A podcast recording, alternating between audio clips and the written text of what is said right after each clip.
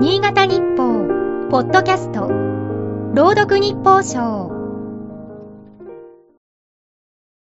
2月21日。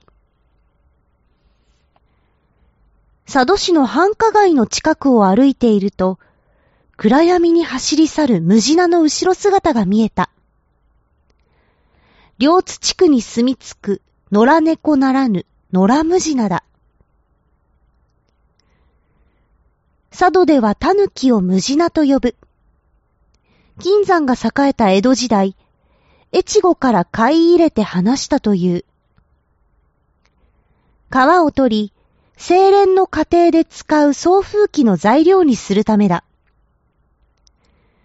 金山最盛期には大量に必要とされ、その後姿を消したとも言われたが、再び増えて田畑を荒らす害獣とされた。最近は車の配線をかじり、故障させる犯人と目されている。金山が佐渡にもたらしたものは数多い。佐渡奉行が能楽師を伴い来島したことで、庶民も能を舞うことになったことはよく知られる。京都や大阪で人気だった人形芝居も伝わり、定着した。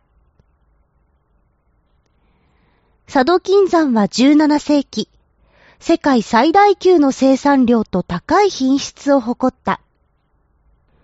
原初的な手法にもかかわらず、純度は99%超え。採掘、精錬、鋳造といった工程だけでなく、測量や道具の製作など、各種分野の高度な技術を全国から集まった専門家が支えた。江戸期の相川の人口は5万とも10万とも言われる。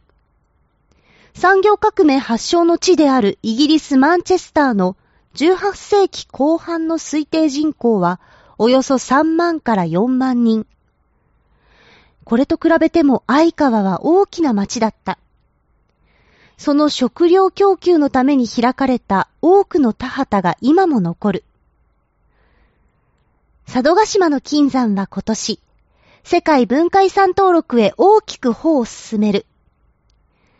四半世紀にわたり奔走した先人の努力が結実しようとしている。